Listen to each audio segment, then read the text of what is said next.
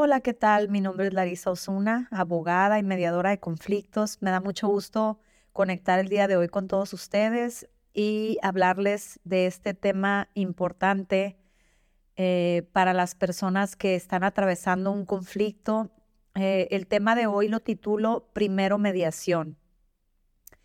Y me gusta platicar con ustedes de una manera sencilla porque creo que es muy importante que las personas que, que están sufriendo desgaste y eh, el procesamiento de algún conflicto de índole personal, familiar, eh, comercial, de negocios, cualquier tipo de conflicto laboral, etcétera, en el que nos vemos inmersos, eh, en ocasiones consideramos que tenemos solo la opción de presentar una demanda y litigar el asunto para poder tratar, en el mejor de los casos, de obtener algo eh, que nos permita sentir que alcanzamos un poco de justicia. Sin embargo, el día de hoy yo quisiera ampliar un poquito el horizonte de las personas que atraviesan una situación como esta y hablarles de la posibilidad de considerar primero la mediación como una vía eh, idónea para solucionar los conflictos de una manera participativa y colaborativa, eh, de la manera en que les explico a continuación. Como ustedes saben, el derecho ha ido evolucionando desde que se conoce y ha tenido que adaptarse a las nuevas realidades sociales.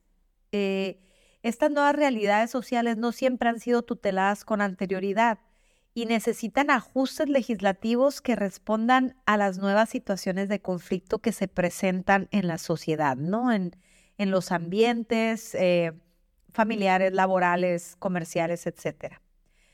Los conflictos tampoco son la excepción, ya que nunca permanecen estáticos. Los conflictos permanecen en constante evolución y, como hemos platicado antes, tienen el potencial de escalar si no son atendidos con diligencia y de una manera profesional y asertiva. Son largos, costosos, desgastantes para las partes. Muchas veces las personas refieren que sienten la justicia lejana. Y los abogados también son, son eh, grandemente desgastados en un litigio y todos los agentes de la justicia. Yo en forma personal considero que hace tiempo dejaron de ser la respuesta que pueda brindar a los ciudadanos un verdadero acceso a la justicia y que de verdad un litigio pueda promover la paz social. Entonces yo me pregunto por qué continuamos ofreciendo resistencia a la utilización de estos métodos alternos de solución de conflictos como lo son la mediación y la negociación. La colaboración entre diversos profesionistas, agentes de solución de conflictos, es la respuesta más efectiva hoy en día para atender estas necesidades que las personas tienen y que les permita a ellas participar activamente en la búsqueda de acuerdos que puedan poner fin a sus controversias. Imagínate como ciudadano que, que tienes la posibilidad de discutir tus, tus verdaderas necesidades, tus verdaderos intereses con la contraparte en un diálogo asertivo, colaborativo, respetuoso, para que las partes establezcan un vínculo de empatía y de comunicación que les permita generar ideas, muchas ideas de solución que se pueden ir evaluando durante el proceso de mediación para solucionar sus conflictos. Negociar, ya sea de forma personal o asistidos por un tercero, un experto mediador, posee esta virtud de regirse por principios que han demostrado su eficacia y son aplicables prácticamente en la mayoría de los conflictos humanos. Es por eso que creo que acudir con un mediador puede ser la decisión más acertada que una persona pueda tomar al enfrentarse a esta realidad de vivir una situación de conflictividad. Normalmente las personas tratan de resolver solos, ¿no es cierto? pero cuando se dan cuenta que no pueden o no tienen las herramientas que requieren para poder comunicarse con su adversario o su contraparte, acuden con un abogado quien normalmente les, plantea esta estrategia litigiosa o adversarial para solucionar el conflicto.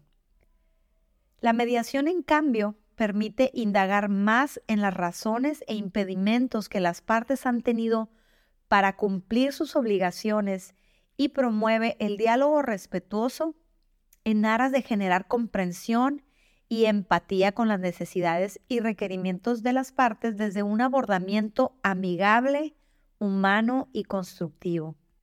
En ocasiones la mediación no es la primera opción porque las personas realmente no conocen este método o porque sus virtudes no se difunden lo suficiente.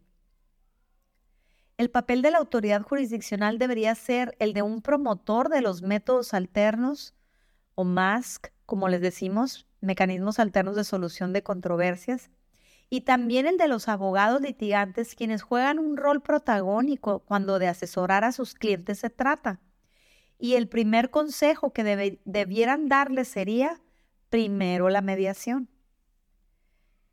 Con un porcentaje de éxito que ronda el 80%, la mediación no debiera ser un método alterno, sino la opción por excelencia. Entonces me pregunto, ¿qué hace falta? ¿Quiénes deben sumarse al esfuerzo de traer mayor bienestar y paz en los ambientes sociales? Pues la respuesta para mí que se me viene a la mente más clara es todos. Todos debemos sumarnos. Desde una edad temprana los padres tienen la potestad de inculcar en sus hijos mejores formas de relacionarse y establecer en ellos capacidades para resolver asertivamente sus conflictos, que ellos aprendan desde una edad temprana a dialogar y a comunicarse. Las escuelas deberían ser promotores de que los estudiantes aprendan habilidades de inteligencia emocional y también de comunicación asertiva. Las universidades las deben incluir en sus programas educativos y deben habilitar los espacios donde se promueva el uso de la mediación en los conflictos de los estudiantes. Los notarios, jueces, abogados postulantes y en general todo el sistema de justicia público y privado son agentes que deben promover y difundir que los ciudadanos tengan acceso a una justicia real, eficaz y eficiente, humana, mucho más humana, más cercana a la gente, en la cual puedan participar y colaborar ellos mismos de cara a su solución. La mediación como requisito de procedibilidad para presentar una demanda no es violatoria del principio de voluntariedad, ya que en cumplimiento al mandato constitucional es viable y es pertinente, ya que permite a los ciudadanos el acceso a una justicia más pronta y expedita, como lo establece la Constitución, además de que las partes conservan siempre el derecho a decidir si permanecer en el proceso de mediación, trabajar colaborativamente en los acuerdos o en todo momento tienen la posibilidad de abandonar el procedimiento si consideran que éste no responde a sus necesidades. Es por eso por lo que considero importante que cerremos filas a favor de la utilización de estos métodos de solución de conflictos como la mediación y la negociación, lo cual nos acerca a un ideal más puro de justicia en México y en el mundo. Muchas gracias por escucharme, espero que este podcast haya sido de su agrado y haya sido útil para ustedes. Prueba la mediación.